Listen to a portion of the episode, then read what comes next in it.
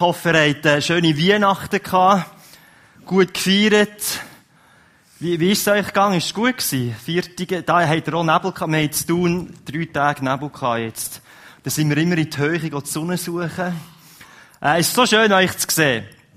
Ähm, ich weiss nicht, wie, wie ihr es vielleicht erlebt habt, vielleicht die Weihnachten schon, oder vielleicht ist es mehr so ein bisschen als Kind früher, aber wenn wir Weihnachten feiern, dann da haben wir halt immer noch bei uns so die Tradition mit Geschenken. Wir haben es jetzt zwar reduziert, dass wir nicht jedem allen ein Geschenk geben, man gibt einfach noch eins.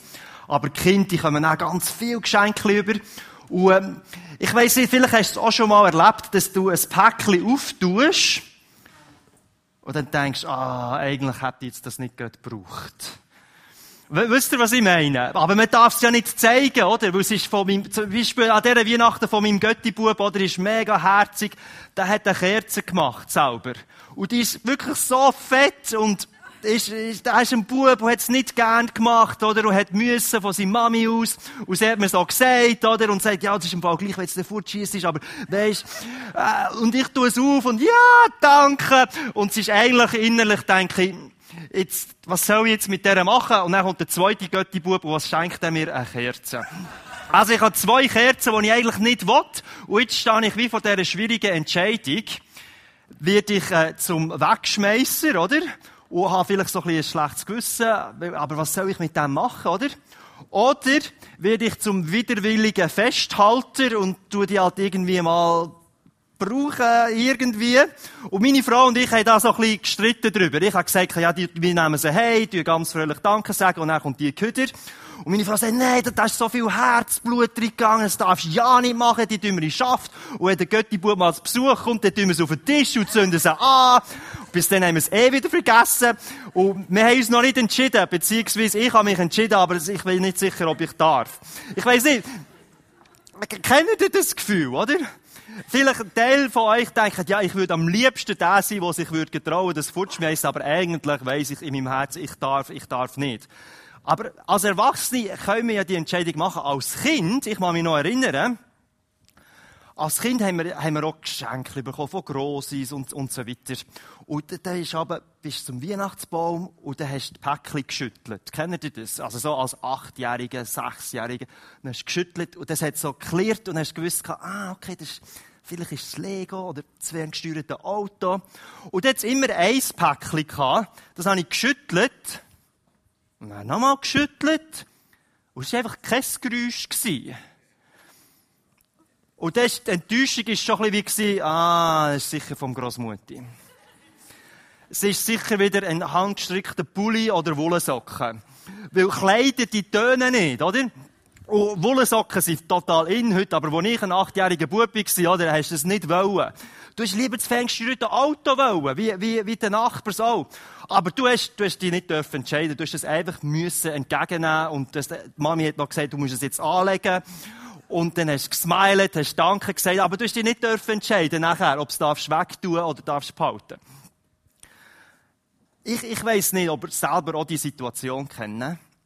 Weißt, dass du mal in eine Kiste schaust, in ein Geschenk anschaust und denkst, am liebsten würde ich es umtauschen, am liebsten würde ich es eigentlich wegtun.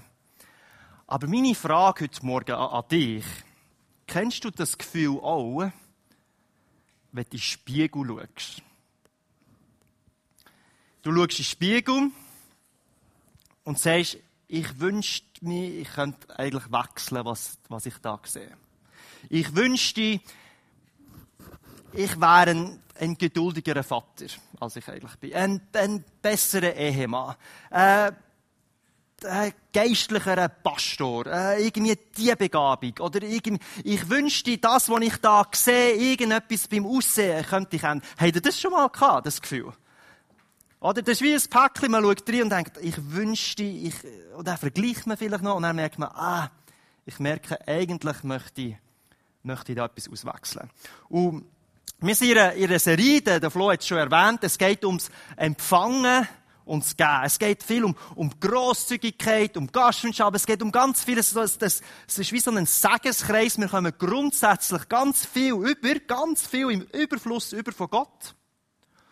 Und wir sind zu berufen, das weiterzugeben. Und dann gibt's, man kann wie so verschiedene Seiten runterfallen. Man kann einfach empfangen und dann horten. Man kann aber auch einfach geben und nicht empfangen. Und das ist wie so eine Balance, die wir suchen. Und wir werden die nächsten Wochen so ein bisschen mit diesem Thema verbringen. Und heute Morgen möchte ich zwei Personen anschauen, die so, so fest viel ich sehe, und biblisch das gesehen, haben die genau gleich viel bekommen. Aber sie ganz unterschiedlich mit dem umgegangen. Die zwei Personen sind der Saul und der David. Der Saul ist der erste König von Israel. Man, man, kann die Geschichte, wenn ihr nachlesen wollt, 1. Samuel Kapitel 9 wird das so geschrieben. Und der David, er ist der zweite König von Israel. Und sie fangen wirklich fast genau gleich an, die zwei Geschichten. Ich möchte sie schnell anschauen. Zuerst, zuerst der Saul. Folgendes passiert, er hat eine grosse Familie, sie recht wohlhabend und sie verlieren ihre Esel. Ich finde es so cool, wie die Bibel so völlig in ihrem Alltag innen einfach äh, zu ihnen redet. Die Esel verschwinden. Und was macht man? Man, sieht, man geht natürlich nicht als Papi selber die Esel suchen, man schickt seinen Sohn. Und der Saul hat den Auftrag mit einem Diener, und ich glaube, ich weiß nicht, ob noch ein Brüder dabei ist, die Esel suchen. Und sie suchen, und sie gehen dort her und dort. Und das heisst, sie haben alles aufgeschrieben in der Bibel, wo sie überall gehen suchen. Und sie finden die Esel nicht. Und dann hat der Diener die Idee, hey, im Nachbarsdörfli, da wohnt der Samuel. Der Samuel, das war schon dann ein berühmter Prophet. Und die Leute haben das gewusst, hey, wenn der etwas sagt, für, für die Zukunft, oder wenn der zu Menschen redet, hey, das, was er sagt, das wird wahr. Und sie hat gesagt, komm, wir gehen doch zum Samuel, klopfen bei ihm an die Tür, fragen ihn, hey, wo sind unsere Esel? Der sagt es uns. Also, das machen sie. Die zwei Jungs gehen zum, zum, zum Samuel, klopfen an. Und dann passiert Folgendes. Nicht sie fragen ihn, wo die Esel sind, sondern der Samuel sagt etwas zum Saul. 1. Samuel, Kapitel 10, heisst es, dass der Samuel einen Krug Öl nimmt, der, es heisst wirklich ein ganzer Krug Olivenöl, gießt über den Kopf vom Saul, also der ist streifend da, küsst ihn und sagt, Gott will, dass du der nächste König von Israel bist. Das sagt er ihm so ins Leben. Der Saul ist also am Esel suchen und wird unverhofft zum König von Israel. Und was noch spannend ist, der, gell, es ist irgendwie eine spezielle Situation. Ich weiß nicht, was der denkt hat. Sie gehen auf den Heimweg. Und heisst es in der Bibel, der Geist Gottes ist dann über den Saul gekommen. Und er hat schon auf dem Heimweg, hat er angefangen prophezeien und machen. Und hat, das heisst, er hat die ganze Person hat's verändert. Und die anderen Leute haben gesehen und haben gedacht, hey, ist jetzt das auch einer von diesen Propheten? Der hat sich so verändert auf dem Heimweg. Man hat, man hat es gerade gemerkt.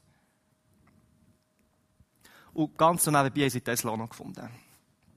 Das ist die erste Person, der Saul. Der David, hey, ich habe die Geschichte noch mal gelesen. Die Geschichte ist fast gleich. Es sind nicht Esel, er ist am Schaf hüten. Es ist nicht am Suchen, er ist am Hüten. Schaf und Geissen, er ist dort am Hüten. Dann kommt der Samuel, der Prophet, kommt zu seiner Familie und äh, äh, sagt, ich habe eine Nachricht für, für einen von deinen Söhnen und alle Söhne werden aufgeregt und ihr kennt vielleicht die Geschichte. David ist nicht da. Und sagen, ja, ist da noch ein anderer? Und dann holen sie den David, der ist auf dem Feld am Schäfli hüten. Und er nimmt das Gefäß mit Öl. 1. Samuel 16 ist jetzt das wieder. Er gießt vor den Brüdern über den Kopf von ihm und sagt, du wirst der nächste König von Israel sein. Und dann heisst es auch, der Geist Gottes ist über ihn gekommen und alle haben das gesehen und gemerkt. Zwei Situationen, also der Saul und der David, beide, ich sage jetzt mal, haben mehr oder weniger das Gleiche erlebt. Und ich, ich habe so drei Wahrheiten schnell rausgesucht, was, was haben sie in ihrem Leben. Das erste ist, beide Personen sind berufen worden. Beide sind gerufen worden. In dem Fall von Samuel. Sie sind berufen worden, bestimmt worden, König von Israel zu sein.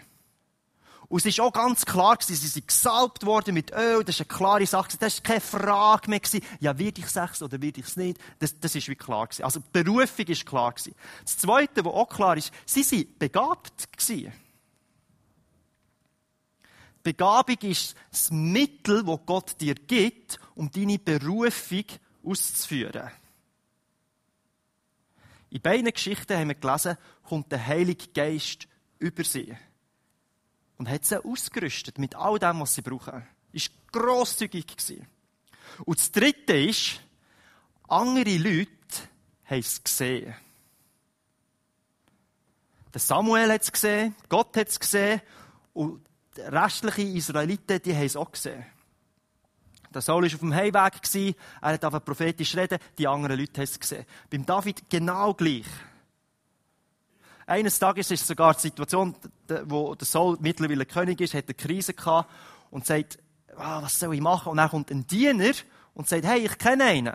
Der ist, der ist Musiker, der, der ist ein Leiter, der ist ein Krieger, aber der kann dich trösten und es war der David. Also er hat gewusst, der hat diese Begabung. Andere Leute sehen das. Und ich frage mich, warum, warum ist es so schwierig? Wenn ich in den Spiegel schaue, sehe ich oft meine Begabungen sehe, sehe ich nicht so. Aber bei den anderen sieht man es oft viel besser. Ich kann mich noch erinnern, als erste Mal in meinem Leben also jetzt, wenn ich mich so zurückerinnere, wo ich merke, hey, da habe ich gemerkt, da habe ich wirklich eine Begabung in einer anderen Person gesehen. Das war der Schulzeit, gewesen. es ist vielleicht ein bisschen, es ist irgendwo so sechste, siebte Klasse gewesen, ich weiss nicht mehr genau. Und ich war Sek und, äh, ich hatte das Gefühl, ich sei relativ sportlich. Aber im Nachhinein kann das nicht sein, weil ich bin der Kleinste bis, bis ganz spät. Ich bin immer der Kleinste Und ich glaube, es war eher an der mangelnden Konkurrenz Also ich habe noch, die ganze Säcke aus drei Leuten bestanden, zwei Mädchen und ich. Und natürlich bin ich der Sportlichste oder? Das hat mein Selbstvertrauen recht äh, hoch gemacht. Aber ich bin auch richtig auf die Welt gekommen. Das ist mal, der Dave, er heisst auch Dave, ist, ähm, ist ein neuer in die Schule gekommen.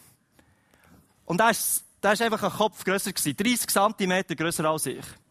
Und, äh, dann haben wir da so ein bisschen Leichtathletik-Sport gehabt und auch die, die, die Kugelstoßkugeln. Ich weiß gar nicht, wie schwer die sind, oder? Aber er nimmt die da so auf, oder? Und bam! Und, und ich, ich, konnte die fast nicht lüpfen, oder? Ich bin froh gewesen, ich, wenn ich sie schon da oben hatte, bin ich stolz gewesen, habe sie da so einen Meter weit geschossen. Und er hat die wirklich können stossen. Also weißt, der der ist weit gekommen. Und ich mache mich, ich mache mich wirklich, es ist vielleicht lustig, ich mache mich erinnern, oder, beim Kugelstossen keine Chance, beim 100 Meter, wenn er es durchgezogen hat, bin ich noch bei der 50 Meter Linie gewesen. Und wenn er, wenn er ein bisschen Mitleid gehabt hat, er noch gewartet und dann sind wir bis zur 80 Meter Linie. Also wir haben null Chance gehabt. Null. Und ich mache mich ganz konkret an ein Erlebnis erinnern. Wir waren in der Umkleidekabine das ist vielleicht ein bisschen peinlich, aber wir waren am Umkleiden und dann sehe ich ihn und sage, leck, der hat ja Muskeln. Weißt du, ich war ein Gatter, oder? Oder als, so als, als Schüler. Aber äh, der, der ist wirklich, das, ich habe gemerkt, erstens, der hat Muskeln. Und das Zweite, der hat schon Achselhaar. Hey, das ist ein richtiger Mann. Ich, hey, das hat mich stiefst beeindruckt. Und denke, hey, das, das, das ist eine andere Liga. Und ich bin heimgegangen zu Mami und gesagt, hey, Mami, wie, wie kann ich das schlagen in Leichtathletik? Ich, wie, wie mache ich das? Und die Mami, gell, ich, ich weiß nicht, was ich in dieser Situation machen aber mit aller Empathie, die sie können aufbringen schaut sich mich an und sagt, schau, Gott hat den Dave gesegnet. Er hat ihm eine Begabung gegeben in der Leichtathletik. Dich hat er auch begabt, aber nicht in der Leichtathletik. Und das ist mir wie klar geworden. Und ich habe wie gemerkt, ah, er, der hat das Geschenk wie bekommen. Und, und sie hat dann aufgezählt, was ich noch habe und hat tata, oder, wie man das so macht als Mami. Aber ich habe wie gemerkt, hey, das ist zum Teil unterschiedlich. Warum ist es so schwierig, wenn, man, wenn wir selber in den Spiegel schauen, zu sehen, wo wir begabt sind. Oder bei den anderen hat man es gesehen, ich habe es beim Dave offensichtlich gesehen, beim, beim, beim Saul und beim, beim, beim König David hat man es offensichtlich gesehen. Aber warum ist es so schwierig, in meinem Leben Gottes Handschrift zu erkennen? Oder wir schauen in den Spiegel und merken, ja, da ist eine Lücke, da fehlt das ist nicht optimal. Das ist so unsere normale Reaktion irgendwie. Wir sehen, wir sehen das, was wir nicht können, das, was nicht gut läuft, das, was, ah, das, was ein bisschen stresst. Und, und, und, wenn wir das anschauen, verpassen wir natürlich das, was, was wir haben, oder? Wir sehen das gar nicht, was wir eigentlich bekommen haben. Und äh, die Wahrheit ist aber, falls du ein Jesus-Nachfolger bist, dann gelten die genau gleichen drei Wahrheiten, die für einen Saul und für einen David gelten haben, uns auch. Du bist berufen. Gott hat dich gerufen. Er hat dich nicht nur vor deinen Sünden befreit und weisst, ewiges Leben und so, sondern der, wir, haben alle, wir haben auch alle eine gleiche Berufung. Er hat uns eine gegeben. Wir sollen, wir sollen ähnlich werden wie Jesus. Wir sollen so sein wie er. Er hat uns auch einen Auftrag gegeben. Äh, wir, wir können das lesen in Markus 12, 30. Wir sollen den Herrn, Gott lieben von ganzem Herzen. Mit ganzer Hingabe, mit ganzer Seele. Und er auch noch, wir sollen die Mitmenschen lieben. Wie dich selber. Oder ein anderes, ein anderer Auftrag, den er uns gibt, wir sollen zu allen Völkern gehen, sie im Namen vom Vater, vom Sohn, vom Heiligen Geist taufen und sie zu Jünger machen. Das, ist, das sind so allgemeine Aufträge, Begabungen, äh, Berufungen, meine ich, die er uns, die er uns gegeben hat. Aber vielleicht hat er dir auch eine spezielle Berufung gegeben. Vielleicht hat er dir aufs, aufs Herz gelegt, du, ich, ich sehe da in diesem Land so viele Kinder, die wachsen ohne Eltern auf. Und du merkst, hey, ich möchte ein Kinderheim gründen. Ich, ich möchte dort äh, irgendwie, dort spüre ich eine Berufung. Oder du, du, du hast eine andere Berufung, Menschen zu helfen, als, Arzt. Oder in, in deinem anderen Beruf. Oder du hast eine Berufung zu dienen. Oder du merkst, hey, eigentlich, ich habe drei, vier kleine Kinder daheim. Meine Berufung ist daheim zu sein und, und die Kinder, die zu erziehen, dass die Jesus gern haben. Da gibt es ganz spezifische Berufungen für dein Leben. Vielleicht hast du dein Dorf, wo du wohnst, ganz stark auf dem Herzen. Und du investierst dich in die Schule und in die Politik. Oder du sagst, hey, ich muss ein Geschäft gründen, ich will andere unterstützen. Das gibt ganz spezifische und allgemeine. Aber jeder von uns hat eine Berufung. Das Zweite ist, jeder von uns hat Gott auch begabt. Hat ihnen das Werkzeug gegeben, um, das, um die Berufung auszuleben. Im Römer 12 heisst, ist einfach so eine Auflistung von den Gaben, denn die Gaben, die von Gott, unser, die Gaben, die Gott in uns in seiner Gnade geschenkt hat. Also er schenkt uns Gaben. Und dann werden sie aufgezählt. Wir kennen sie, oder? Prophetisches Reden, praktisch dienen, Lehren, Seelsorge, materiell andere unterstützen. Das heisst, hey, wir sollen vorsichtig mit dem umgehen. Wir sollen das, mit, das, das ausleben, das nehmen, die Begabungen nehmen und mit dem unsere Berufung ausleben. Das ist ein Geschenk. Und das Dritte, andere sehen es auch in deinem Leben. Du allein vor dem Spiegel siehst, siehst du vielleicht nicht, was deine Berufung ist oder deine Begabung. Aber ich garantiere dir, andere Menschen werden es in deinem Leben sehen. Die sehen es. Ich, ich fordere euch raus, in der Kleingruppe, das haben wir schon zweimal gemacht, eine Runde, wo wir einander einfach sagen, hey, was wir in der anderen Person sehen, wo wir ermutigt werden, wo, wo da Kraft ausgeht, wo er die Person begabt ist. Und es war unglaublich ermutigend gewesen, weil wir, oder, wir als Schweizer sowieso, wir, wir loben uns nicht so gern selber, oder? Und wir müssen da irgendwie so ein bisschen äh, demütig sein und so. Aber wenn eine andere Person sagt, hey, ich sehe in dir innen das, hey, das ist unglaublich ermutigend. Und du merkst, und bestätigend. Und ich wünsche mir für, für das kommende Jahr 2020, macht das. Komm, wir werden ein Ort, wo, wo wir einander ermutigen, wo wir grosszügig das weitergeben, was wir, was wir sehen. Die entscheidende Frage ist jetzt aber, jetzt bin ich berufen, begabt, und was mache ich jetzt mit diesen Begabungen? Zuerst, oder muss ich es erkennen und so weiter, das ist wie das Erste. Aber was mache ich jetzt mit dem? Und ich möchte wieder den Saul und den David anschauen, was sie mit dem gemacht haben. Weil beide, ich sage jetzt mal, haben das Gleiche bekommen, aber sie haben ganz unterschiedlich darauf reagiert. Und als Konsequenz von dieser Reaktion wird der David circa 60 Mal im Neuen Testament erwähnt, zitiert, und der Saul null. Also sie haben andere Wege eingeschlagen. Warum? Schauen wir zuerst den Saul an. Das nächste Mal, wo wir ihm begegnen in der Bibel, quasi die nächste Szene, ist äh, die öffentliche Wahl zum König. Also der Samuel und der Saul, die haben ja schon gewusst, ah, er wird der nächste König. Aber das Prozedere, das Offizielle, das ist, das ist noch nicht vorbei gewesen. Und das hat man noch gemacht. Und es hat auf eine Art Wahl oder Abstimmung irgendwie stattgefunden. Und, äh, dann fängt die Wahl an und dann hat man das so, so, äh, so schritteweise gemacht. Man hat zuerst gewählt, aus welchem Stamm wird der König kommen. Und welcher Stamm wird gewählt? Der Stamm vom Saul. Und dann wird gewählt, aus welcher, aus welcher Sippe, aus welchem Clan kommt, kommt der König. Was wird gewählt? Der Sippe vom Saul. Dann wird gewählt, aus welcher Familie? Familie vom Saul.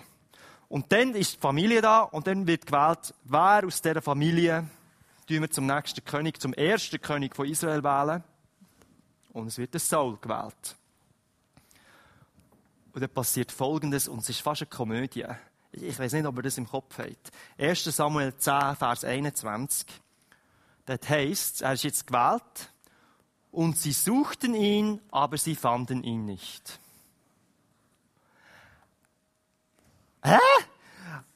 Also es ist, oder alle Höhen sind da versammelt. Die Familie vom alle sind da. Und sie suchen und sie finden ihn. Und er heißt, da fragten sie den Herrn, wo ist er? Herr, wo ist er? Und der Herr antwortet, ich verstehe fast, wenn ich es lese, er versteckt sich im Gepäck vom Lager. Also, alle haben gewusst, der Saul wird König. Er hat es gewusst, er hat es schon, schon länger gewusst. Er ist gesalbt worden, er hat es gewusst, er hat Begabung bekommen, das hat er ja gespürt. Andere haben es gesehen, er wird gewählt, stufenweise. Und er versteckt sich im Gepäck, wo sie ihr Gepäck her da irgendwie so einem Koffer oder was auch immer. Es ist dort wie ein Witz. Und ich glaube, er, er hat wie so Lampenfieber, oder? Er, er denkt von sich, nein, ich schaff's nicht. Ich, ich, ich schaff's nicht. Ich, ich, ich habe nicht das, was es braucht. Ich, ich habe es nicht in mir inne. Es, es geht, er hat wie Angst. Und wisst ihr was? Wir tun, ich tue, wir tun, wir tun oft auch das Gleiche.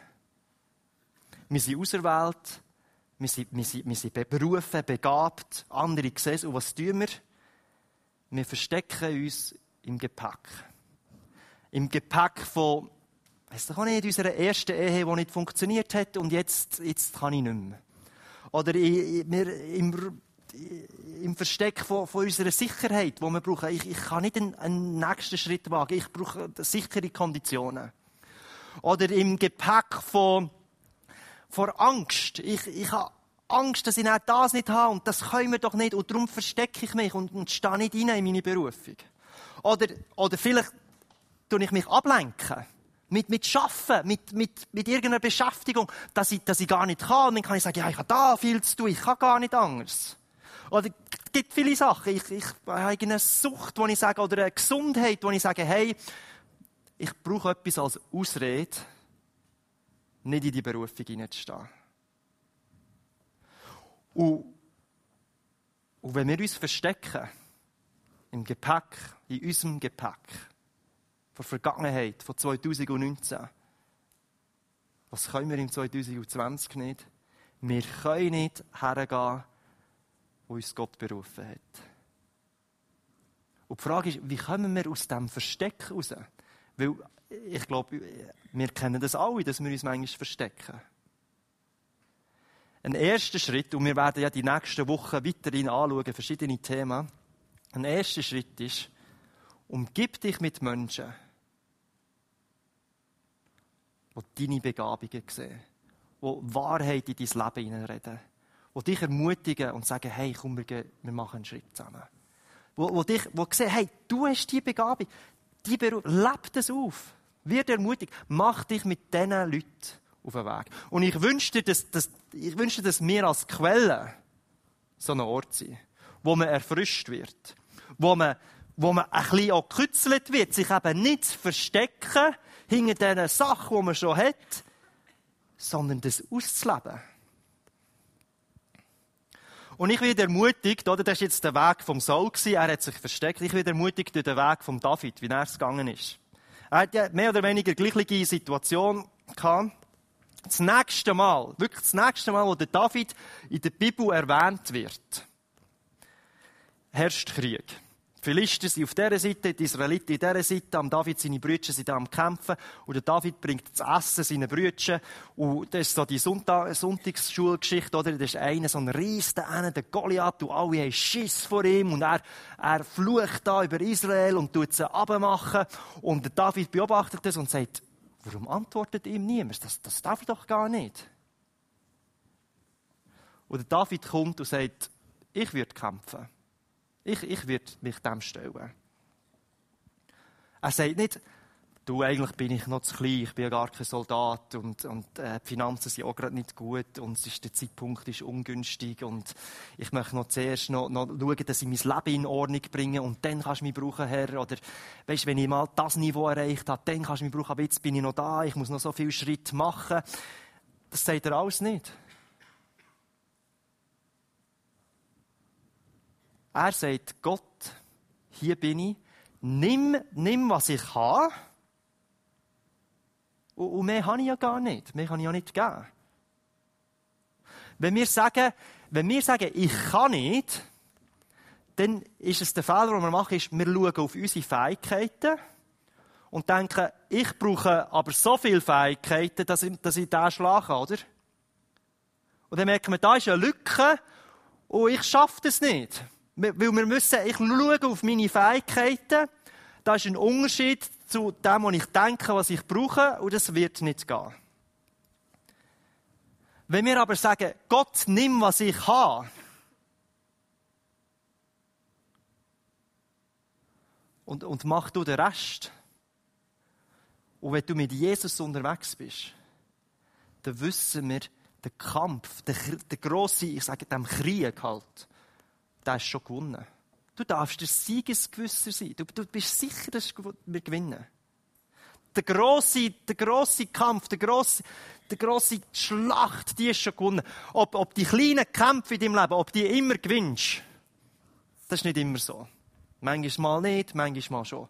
Aber wenn du Jesus nachfolgen willst, wenn du sagst, hey, ich gehöre zu ihm, dann lebt er in dir inne, nimmt das, was du hast, und das lenkt. Der Rest, der Rest macht er. Mehr braucht's nicht. Er begabt dich so, dass du deine Berufung kannst ausleben. Er gibt dir das, was du brauchst, damit du das kannst leben. Das ist das Prinzip, wo er uns lehrt. Du hast schon das, was du brauchst. Er gibt dir das, was du weitergeben kannst. Und Band, ihr dürft schon vorkommen, ich komme zum Schluss. Ich bin, gell, mir geht es manchmal schon so. Ich wache auf am Morgen, heute Morgen zum Beispiel, und dann sagt, du, ich bin krank, es geht nicht, Grippe, die ganze Nacht, Zeugs. Also ich bin auch schon die halbe Nacht so und ich denke, ich komme jetzt daher, jetzt muss ich irgendwie predigen und, und ich mache nicht und ich habe nicht geschlafen und willst am liebsten wieder zurück in, in, dein, in Gepäckecke, in den Koffer dich verstecken. Oder? Und, und, und, und dann kommen wir noch an, ja, wie, wie werde ich denn an den Ehemann, den ich sein sollte, und, und den Vater, und, und dann sollte jetzt da vorne noch herstellen. Manchmal, manchmal, ich kenne das Gefühl, dass man sich will verstecken Aber das Entscheidende ist nicht, wie ich mich fühle, oder wie ich mich, wie das Gefühl habe, wie ich bin, sondern wer in mir ist. Das ist das Entscheidende. Und so wie der Geist auf David gekommen ist und ihn ausgerüstet hat, so ist auch der Geist auf dir. Wenn du Jesus Nachfolger bist, wenn du sagst, hey, ich habe ein Ja zu dem Jesus, dann, hey, dann haben wir den genau gleichen Heilige Geist. Die ganze Portion lebt in dir innen. Und wir, wir brauchen nicht mehr. Und wir müssen uns nicht verstecken. Und er hat uns genug Begabungen gegeben, um unsere Berufung auszuleben. Für das 2020 und für weiter. Und Jesus, ich danke dir, dass wir mit dir zusammen dürfen das Jahr starten und dürfen wissen, du lebst in mir. Du lebst in mir. Du, du gibst mir alles, was ich brauche. Und noch, und noch mehr. Manchmal fühlt sich das nicht so an. Aber Jesus, wir, wir wollen neu die Erfahrung machen mit dir. Dass wir rausstehen können, dort, wo du uns herrufst. Dass wir mit unseren Begabungen können, können tun und dass wir können sehen dass du das Kleine, das wir haben, dass du das segnen wirst und grösser machen wirst und du den Rest, den wir nicht haben, auffüllen. Danke vielmals, Jesus. Amen.